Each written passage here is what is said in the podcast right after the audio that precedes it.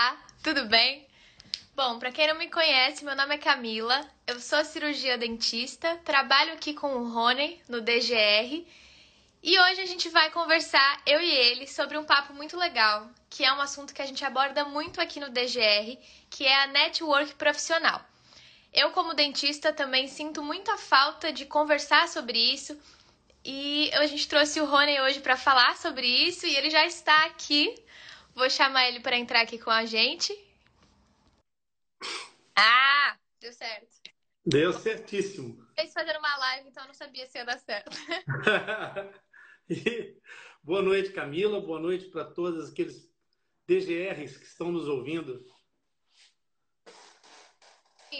Bom, para quem está aqui, hoje a gente vai falar sobre network, como eu falei, que é um assunto muito legal sobre a odontologia e todas as áreas da saúde. Para quem não sabe, network é uma forma de você se comunicar com várias pessoinhas da sua área para criar uma rede de apoio. E ninguém melhor do que o Rony para falar sobre isso. Então eu queria começar dando boa noite para as pessoas que estão entrando, né?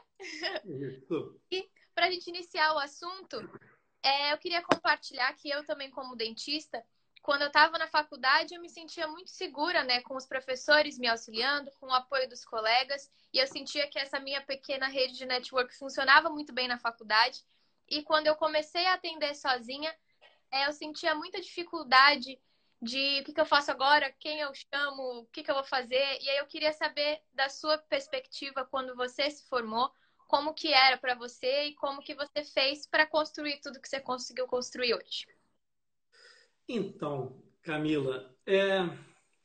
quando eu comecei a minha, a minha construção, o meu começo profissional, é... a realidade era muito diferente de hoje em dia. Não, é? não havia internet, não havia redes sociais, não havia essa conexão quase imediata entre as pessoas a facilidade de, de contato que existe hoje era bem diferente. E essa segurança que, que você fala, ela realmente ela, ela é construída ao longo de muito tempo.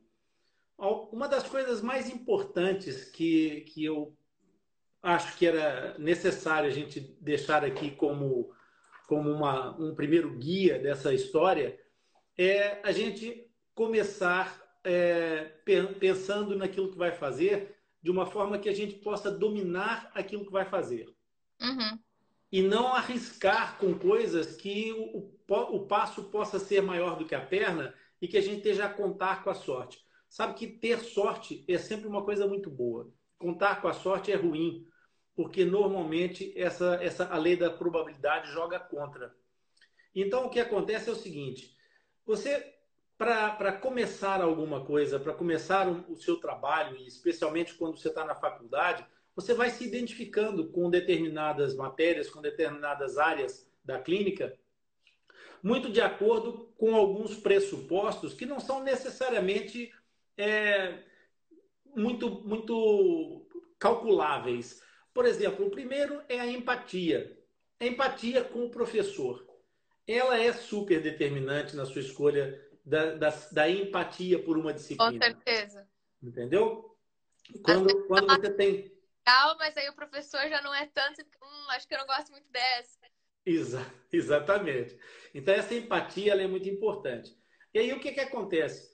É muito, é muito é, é, relevante na altura da sua, da sua abordagem inicial, né? lá, lá dentro dos muros da escola, você é, ser conduzido também por um professor que tenha empatia pelo aluno. Não é só é, é uma relação bionívoca. Por quê? Se o professor não souber escolher o caso para você começar, começar com um primeiro insucesso ou com uma grande dificuldade, vai fazer com que você certamente não se aproxime de determinada valência ou de determinada disciplina. Desmotiva, né? desmotiva. Então, esse é um dos primeiros passos que eu acho fundamental para a gente poder dizer assim: ah, vamos pensar aqui no como é que você conseguiu construir o seu percurso, a sua, a sua linha. O meu percurso foi começado exatamente com sucesso. Ou seja, eu me preocupava muito com aquilo que eu faria e, e, e, eu fui, eu próprio fui vítima dessa, dessa, dessa realidade que a gente está falando.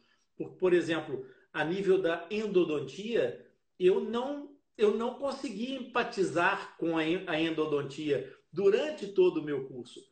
Embora, no meu caso, eu quando entrei para a faculdade, eu tinha uma, uma obsessão é, é, pela cirurgia que estava completamente, é, é, de certa forma, balizando o meu comportamento. Sim. E a endodontia não entrava nessa área de todo. É complicado. Então, não houve, não houve empatia. Quando aconteceu a primeira situação de eu ter que fazer uma endodontia de molares, que é um tratamento que exige maior acurácia, maior é, é, proficiência do, do aluno na, nessa área em concreto, eu comecei logo aí a, a aumentar o meu padrão de, de desmotivação. Então, se você procura coisas que você tem empatia, se o professor tem empatia com você, se você tem empatia com o professor e você começa com sucessos, prova provavelmente isso vai abrir caminhos para você dentro do, do, seu desenvolvimento naquela disciplina. Com certeza.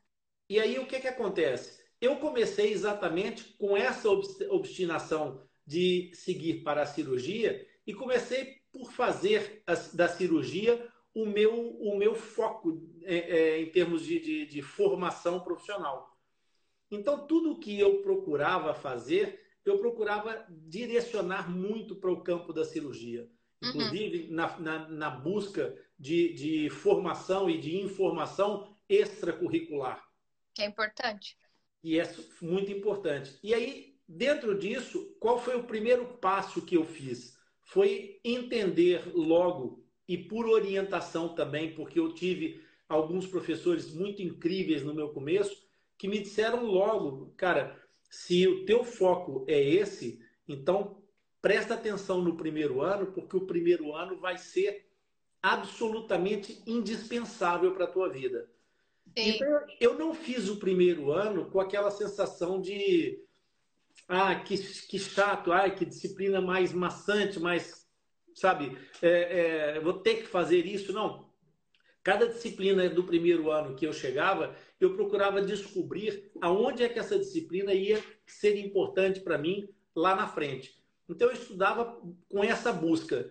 E assim é que eu fui criando essa, essa noção, essa perspectiva de, é, é, de criar um sentimento de empatia pelo ciclo básico que eu sentia que ia ser essencial para essa, essa esse desenvolvimento. E aí, como é que eu fui criando essa construção? Fui criando essa construção passo a passo. Eu primeiro gostei das disciplinas, eu depois me aprofundei nas disciplinas, e depois de gostar das disciplinas, eu procurei encontrar os, os desafios à minha medida e não querer dar um passo maior do que a perna. Eu não, que, eu não queria os casos mais complicados, eu queria os casos que eu pudesse efetivamente resolver. Porque se não fossem casos que eu pudesse efetivamente resolver, provavelmente eu teria desgostado da, dessa situação. E então eu posso dar um exemplo. A primeira vez que, que eu me vi na situação de necessitar de usar uma alavanca, um, um instrumento de elevação de raízes, uhum. eu percebi que aquilo não podia ser simplesmente é, fazer uma aplicação de pontos de apoio e força, porque esse, esse conceito era demasiado vago para aquilo funcionar. E então eu procurei um dos professores que era é, é, o cara que todo mundo dizia que ele, é, tinha o, o, o, apelido dele na faculdade era o, o professor Alavancas. Porque ele fazia quase tudo com alavancas. E eu então percebi um detalhe importantíssimo: é que o ponto de apoio da alavanca, do uso de elevadores de raízes, ele tem que ser muito próximo do centro da ponta de ação. E muitas vezes o que, o que um aluno começa, quando começa a sua atividade profissional, pensa é que tem que fazer a alavanca torcendo o instrumento inteiro. E na realidade, o movimento de chave de parafusos, em que é lateral o processo da alavanca, muitas vezes é muito mais eficiente porque baixa o centro de, de, de gravidade do instrumento, uhum. mais para próximo da raiz. Então, perceber essas nuances foi me fazendo ter sucessos com aquele instrumento. Ter sucesso com esse instrumento me permitiu ir mais fundo na cirurgia de daquelas situações que os meus colegas tinham dificuldade. Então, essa pegada, essa, essa situação fez o quê, Camila? Durante o meu percurso universitário acadêmico, muitas vezes os professores são poucos para tantos alunos. Uhum. E aí o que, que acontecia? O Rony é, tinha uma, na altura, no, naquele, naquele jargão universitário da minha época, né? A gente costumava dizer com um português muito próprio que o Rony tinha as manhas. As manhas. É, exatamente. Então. Legal que você falou, que eu achei muito interessante, que você já começou o seu network na faculdade, né? Direto... Exatamente. Aí, nesse é. ponto. Tem nesse ponto. Acho que só deveria começar a falar com outras especialidades e juntar a sua própria rede quando se forma, né? Mas logo na faculdade já tem a pessoa perfeita ali na sua cara e é só chegar nela, né? Faculdade é aprendizado, é o momento de tu aprenderes, entendeu? Fazer tudo. Nessa altura, o que acontecia é que os professores eram poucos para tantos alunos, mas às vezes o Rony estava ali e dava para chamar na cadeira do lado. Cara, me ajuda aqui que essa raiz empacou, não consigo mexer nela. Uhum. Então, essa, essa abordagem é, começa a abrir o horizonte e o universo das pessoas para te ver com uma, uma, uma proficiência ou com uma autoridade diferente, mesmo entre pares. É, da mesma forma que eu fazia isso com colegas, por exemplo, em relação à endodontia. Eu te confesso e, e aqui em público aberto, que muitas das endodontias eu tinha mesmo que pedir ajuda porque eu não era proficiente, eu não era capaz nem de gostar daquela disciplina, sequer quanto mais realizá-la com essa, com aquela, com aquela capacidade que eu desenvolvia naquilo que eu gostava. É que na faculdade também a gente tenta fazer um pouco de tudo para descobrir o que gosta e também não dá para ser bom em todas as coisas, né? Por isso que é tão importante a gente saber em qual pessoa a gente pode contar com cada especialidade. E aí eu fiquei sabendo também, fiquei sabendo, que você, além de, de parceiros da odontologia que te ajudam nos seus casos, você também conversa com outras áreas da saúde, né? Da medicina. Como é que foi isso? Olha, Camila, antes de passar para essa, para te responder essa pergunta, eu queria só te dar mais um insight uhum. sobre, sobre o assunto da, dessa, dessa situação da network que nós estávamos a falar aqui antes.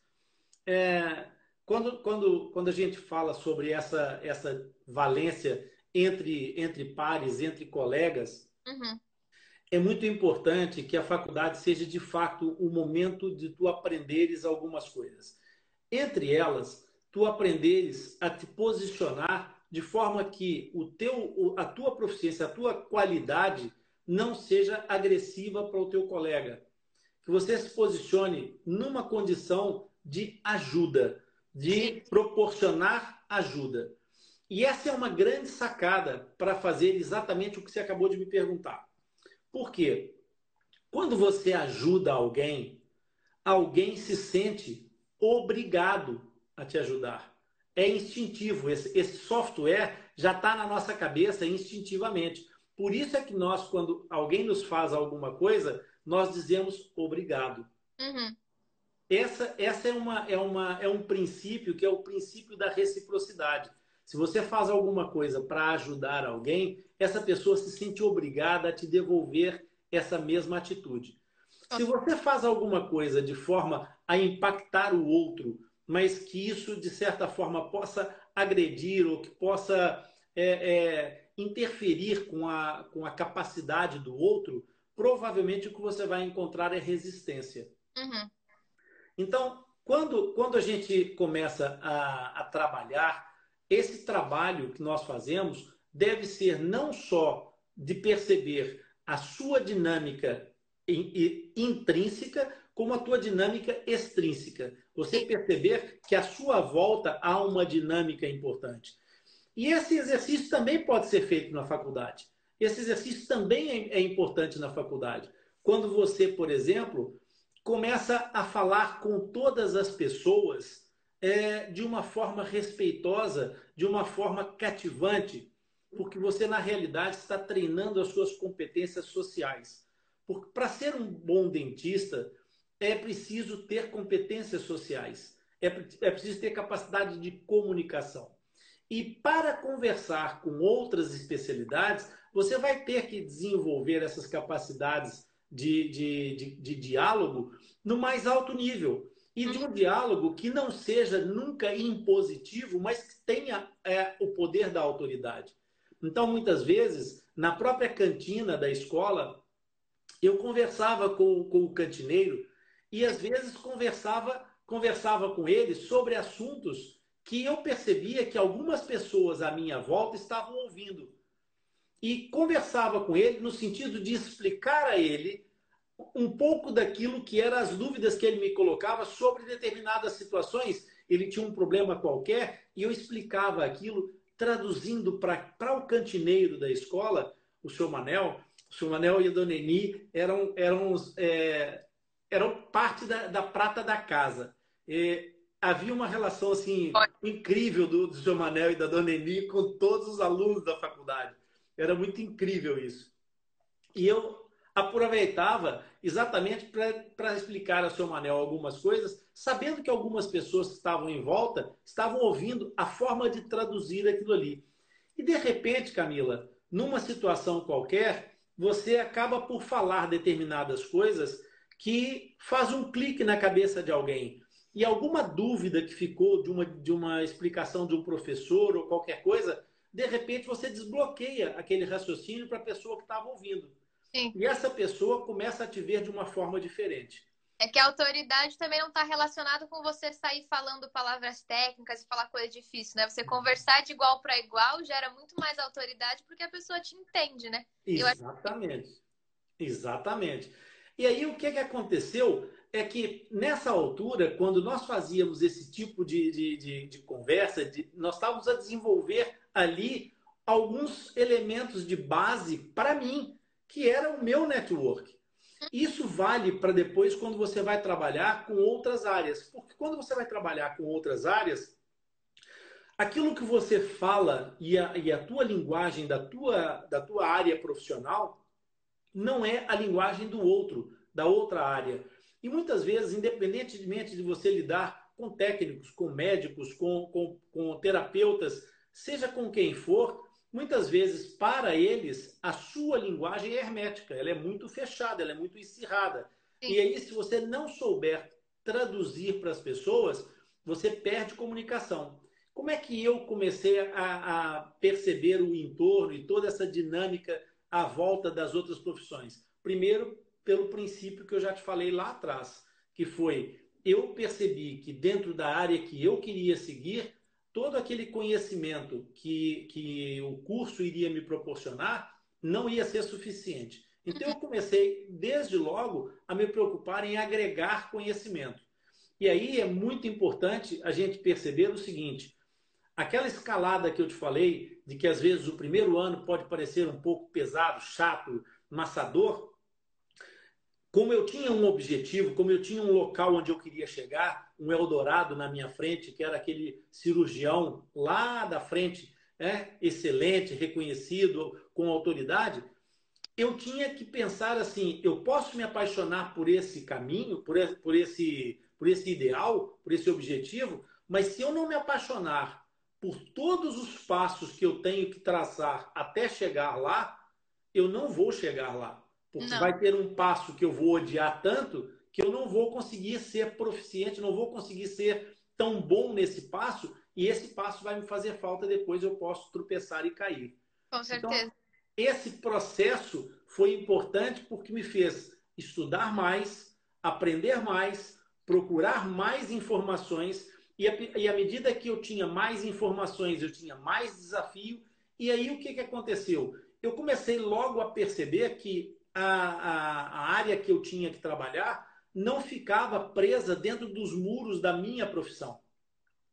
E como eu precisava, é, obviamente, de buscar esse outro conhecimento, para além de ir para as outras escolas e frequentá-las de forma é, é, aleatória, entre aspas, não é? é? de forma clandestina quase, estava em outras turmas para assistir? Em, outras, em outras escolas, exatamente. Porque universidade, universidade é um espírito universal. uhum. é, todas as pessoas devem ter é, é, a prerrogativa de poder frequentar a universidade. Né? É que agora cidades que tem a catraca, você tem que passar com o seu cartãozinho, mas seria muito legal mesmo, porque quanto mais conhecimento, melhor a pessoa se torna, né? É, na minha época não era, não era com catraca e a gente podia entrar na, em outras escolas, inclusive outras escolas de outras faculdades. Então a gente conseguia ir às aulas de outra faculdade. Mas de qualquer forma, essa essa ideia principal, onde o cerne disso tudo é que eu sabendo que eu ia precisar de mais informação, eu comecei a procurar os alunos das outras classes e me informar com eles sobre coisas que eu tinha dificuldade. E então o que é que acontece? Eu comecei a procurar profissionais que iriam sair para outras áreas. E a partir daí eu comecei a contactar com profissionais de outras áreas. E da mesma forma como eu buscava informação com eles, eu também trazia informação para eles. Com certeza. E comecei a fazer aí esses elos de ligação. E tudo isso dentro da própria faculdade, as pessoas estavam lá mais dentro ou menos. Do período, dentro do período da faculdade, exatamente. Tem que ir atrás também, né? Não adianta ficar esperando o network cair em cima da gente. E Não. uma coisa legal que você falou, que o primeiro ano é, na real, acho que um dos anos mais importantes, né? Eu senti muita dificuldade nisso porque no começo o meu objetivo não estava tão claro. Então, quando eu cheguei mais à frente, que era a hora de, da clínica, né, de atender o paciente e tal, foi quando eu notei que realmente aquela aula lá, de biologia do primeiro semestre iria me fazer falta. Então, é muito importante isso que você falou, porque tem muita gente que não percebe isso, né? Só fica focado no objetivo, objetivo, objetivo, e aí o caminho fica meio assim, não frequenta a aula, porque, ah, não tá atendendo. E aí fica, né, aquela coisa meio conturbada. Uma coisa, uma coisa legal de te falar sobre isso, Camila, é que a, a, o ensino, de uma forma geral, o ensino tem uma, uma pegada que é, na verdade, muito capciosa e muito falaciosa. É, é, uma, é como se fosse uma armadilha. Uhum. Você vem de uma escolaridade que te obriga a ser uma pessoa mediana em tudo. Porque todos nós temos maior tendência ou maior facilidade para essa ou aquela área. Isso é uma coisa inata. E o que acontece é que você, na sua escolaridade elementar, do primeiro até a entrada para a faculdade, você é obrigado a estudar uma série de disciplinas, todas por igual, porque você tem que ter re, é, é, resultado em todas elas. Uhum. Então, o que acontece é que, no fundo, isso estimula a que você se dedique muito mais àquelas disciplinas que você tem mais dificuldade.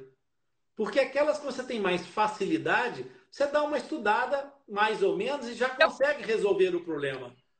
Agora, as outras não. Então, você ocupa grande parte do seu tempo a estudar coisas que você não tem grande capacidade para desenvolver. Uhum. Se eu tivesse me dedicado tão severamente à endodontia, eu provavelmente seria um dentista medíocre no final do meu processo de formação, porque eu não tinha aptidão para aquilo. Sim, eu acho que falta as pessoas entenderem essa parte, né? E aí, quando você chega na faculdade, tudo muda de figura, embora o processo continue o mesmo. Só que você, nessa fase, você tem que começar a dar atenção às disciplinas que você precisa é, é, desenvolver melhor.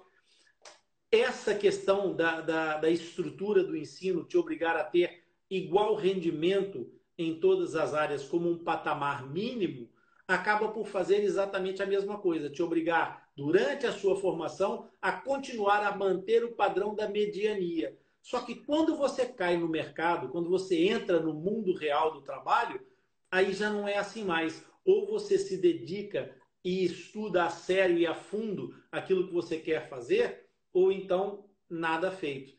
Como as pessoas não sabem a partida aquilo que vão se apaixonar, uhum. porque às vezes a vida prega grandes partidas sobre é, isso, então e se descobre que gosta de outra coisa completamente diferente. Exatamente. Então, essa questão acaba por ser importante nessa medida é você ter, então, o aproveitamento que te permita manter uma capacidade de escolha, mas você ter a noção de que, desde o primeiro momento, você precisa ter a base que te permita depois alargar o teu foco para a área que você quer. Com certeza. E sem essa base no princípio, vai ficar faltando um pedaço da tua formação. E é por isso, percebendo essa, essa lacuna, a gente criou esse método DGR, exatamente para que não houvesse mais esse tipo de falha, esse tipo de, de, de, de lacuna na, no exercício das pessoas. A gente está tentando fazer um, é, um, um rebobinar de informações que são essenciais. Porque uma das coisas que é muito importante é nós percebermos que raciocinar de forma a ter o, o, todo o sistema direito, todo o sistema correto, ortos, não é? Portanto, isso é essencial, é o foco da nossa atividade profissional. Ter Sim. o aparelho estomatognático em ortoposição, em ortofunção. Por isso é que é, quando nós fazemos é, desenvolvimento do raciocínio terapêutico, de todo o raciocínio diagnóstico, para as pessoas conseguirem entender o processo, nós acabamos por gerar a possibilidade das pessoas selecionarem as áreas que elas têm que intervir e principalmente selecionar as áreas que elas vão, que elas vão indicar a intervenção. Por uhum. quê? Porque ao indicar a intervenção, você está não só gerando essa network, como está mostrando uma autoridade de dizer esta é a minha ação, esta é a ação do outro. Sim. Eu acho que também tem muito a ver da gente conhecer todas as áreas para exatamente saber o que indicar e saber o que a gente é capaz de fazer, né? Porque eu acho que tanto na, na faculdade a gente tem essa, essa mania de querer pensar, tipo, só vai ser incrível quando eu souber fazer aquela cirurgia, não sei o quê. Só que na realidade, se você não souber as coisas básicas que levam, tipo, por que, que vai fazer essa cirurgia, a pessoa se torna exatamente um profissional medíocre, né? Então, é. essa desvalorização das coisas básicas é o que torna a network não dar certo, a faculdade. Depois você perceber, nossa, tem que fazer agora um curso ali, um curso aqui, um curso aqui. E nunca chegar no curso que a pessoa realmente precisa, que é voltar no básico, né? Não sair fazendo um curso aleatório e aí indicar não sei o quê e fazer não sei o quê, sendo que falta uma coisa específica. Exatamente, exatamente. Falta essa base, essa, essa, essa estrutura inicial. Em todas, em todas as áreas da nossa vida é assim. A gente tem que começar é, é, a entender que o princípio de todos os processos é, é, chama-se elementar, exatamente por isso. É o que te dá os elementos necessários para que tu possas fazer a construção. Tudo, toda a construção é feita de elementos. Portanto, e essa questão das pessoas entrarem a olhar para o céu e esquecer que vão construir uma casa e essa casa tem que ter paredes, tem que ter um telhado, uhum. e que uhum. elas nesse telhado até podem colocar uma clarabóia para olhar para o céu, mas tem todo esse percurso prévio para fazer. E se essa casa for feita de palha, na primeira ventania ela vai desaparecer. E o que é uma ventania? Na primeira, na primeira cirurgia que você fizer, é, o paciente tem um acidente qualquer, tem uma infecção, pós-operatória, transoperatória pode acontecer uma hemorragia, uma fratura, ou então se vai, vai fazer um tratamento ortodôntico, há uma situação que ocorre e que você planejou mal ou que não planejou de todo. E aí você começa a ficar com uma, uma sensação de insegurança muito grande. e é dessa insegurança que depois vem os medos e os medos que te levam a não, a não dar o passo subsequente para se transformar num dentista respeitado, num dentista reconhecido, porque nem você própria vai conseguir se respeitar e se entender. Exato. E tem um caso muito curioso seu que você até citou na Masterclass, que eu acho que é muito legal de dizer, porque a network também tem a ver com você saber indicar o paciente para a pessoa certa, né? Não adianta você indicar para um dentista ou para um médico e não ser necessariamente o que a pessoa precisa. E você Exato. tem o caso de uma paciente, né, que ela veio indicada com dor de ouvido, não é isso? Ela veio de um otorrino. E aí falaram que ela tinha um monte de coisa e no final era uma coisa super simples que ela demorou anos para resolver. Então a network também não é só sobre você indicar, é sobre o paciente conseguir resolver o problema o mais rápido possível, né? Como é que foi esse caso seu? Conta aí para o pessoal conhece. Claro, é, é, tudo passa exatamente pelo princípio que nós falamos, Camila, é a questão do diagnóstico. a gente, para estabelecer um plano de ação, precisa ter um diagnóstico, que é exatamente esse tal alicerce. E quando nós falamos de, de, de dor, nós falamos de um processo que é uma manifestação de que alguma coisa não está correta. A dor é um sistema de alarme do nosso corpo. E essa dor, ela nem sempre está no local da origem onde nós a referimos. Ou seja, nós podemos identificar uma dor num determinado ponto e essa dor não ter a sua origem exatamente ali. Por exemplo, eu posso te dar como, como um, uma, um dos exemplos esse que você acabou de citar. Uma, uma otalgia, que é uma dor de ouvidos, ela pode ter várias razões para acontecer, sem que necessariamente tenha que haver um barotraumatismo, uma otite média aguda, Portanto, pode acontecer de haver uma dor reflexa a nível dos ouvidos. E essa, essa situação, mesmo nos casos em que há, por exemplo, um barotraumatismo, a, a dor do ouvido não vai se resolver com uma ação sobre o ouvido. Por exemplo, um barotraumatismo pode acontecer quando uma pessoa, por exemplo, é, vai se assoar e faz muita pressão e essa pressão abre a trompa de Eustáquio de forma traumática, e isso pode produzir um aumento repentino da pressão dentro dessa câmara do ouvido médio, e isso provoca um estiramento do tímpano no sentido para fora.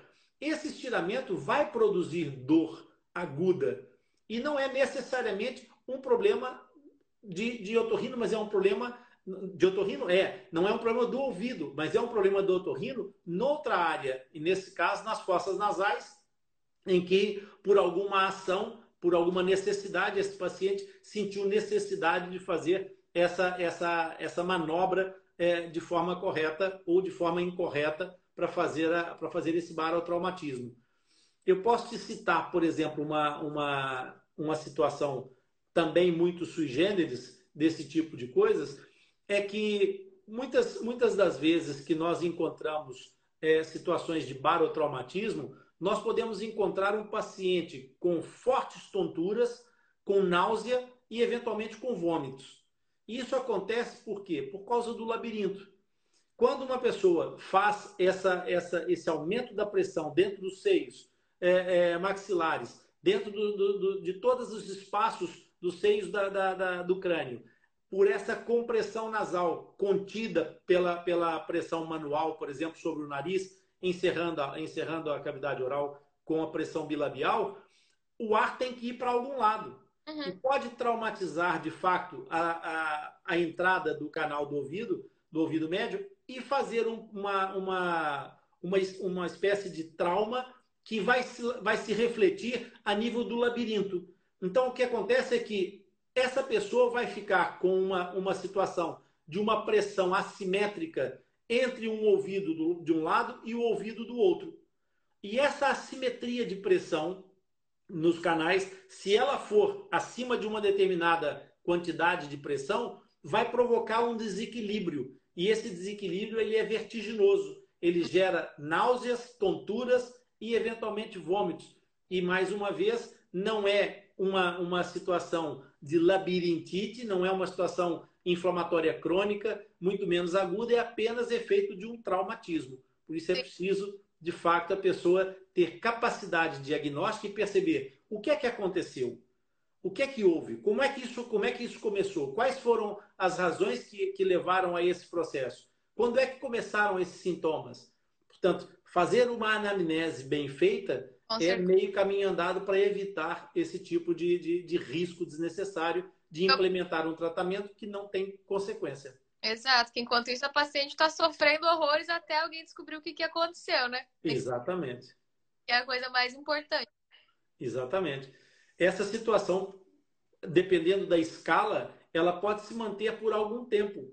É, e, e, e do traumatismo que acaba por fazer com que o edema dificulte a, a equalização das trompas de Eustáquio, pode fazer com que essa situação possa ser, por exemplo, é, é, levada para outras áreas, nomeadamente a nível neurológico, ou de um síndrome como o de Benier, por exemplo, e a pessoa, a única coisa que tem é um barotraumatismo.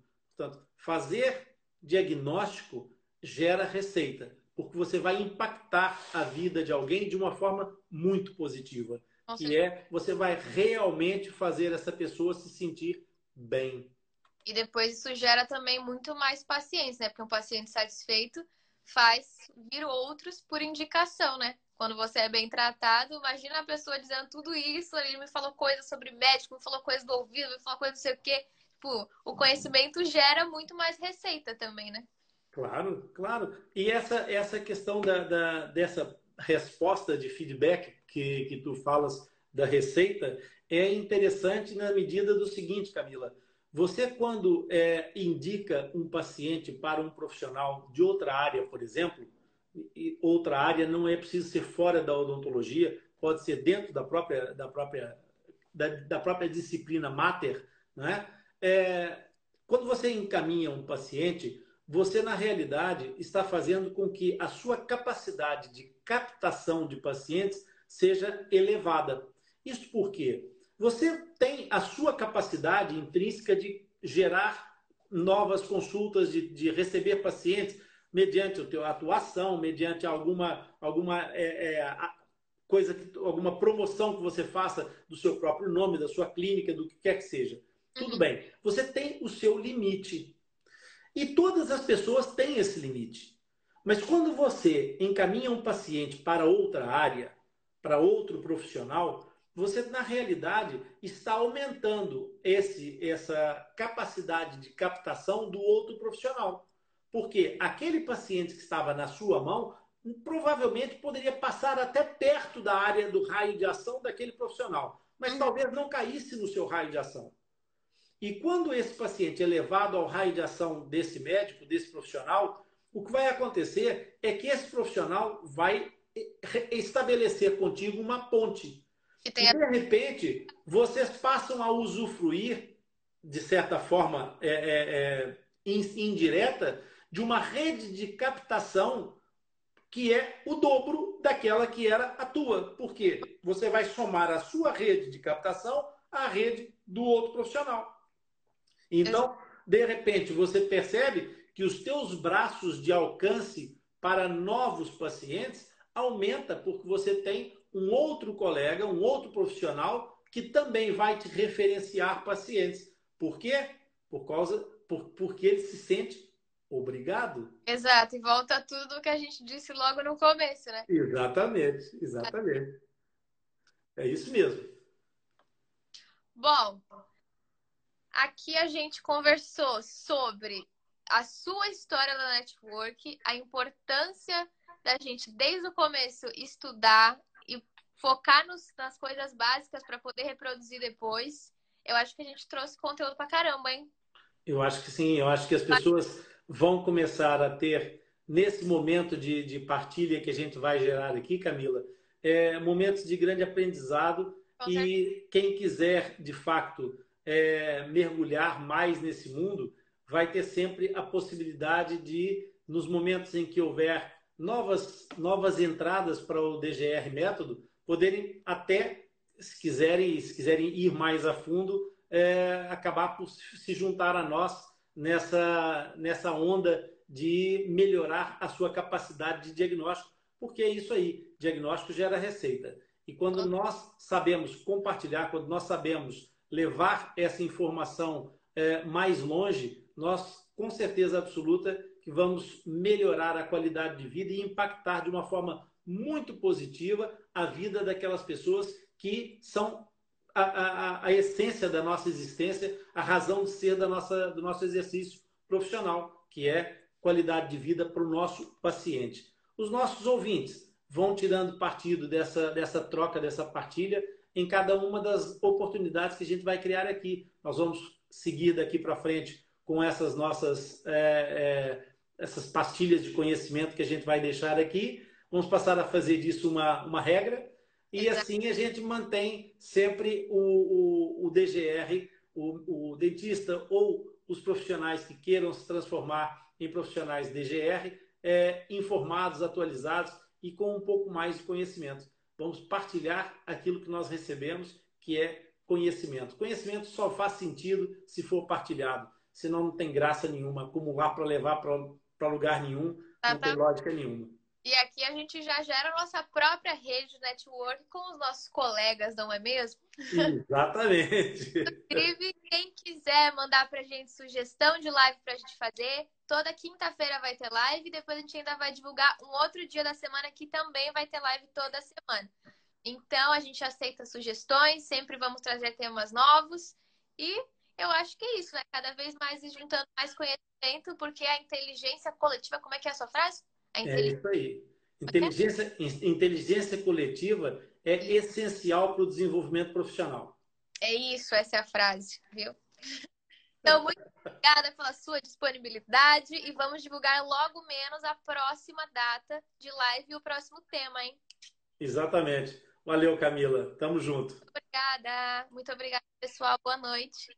Boa noite.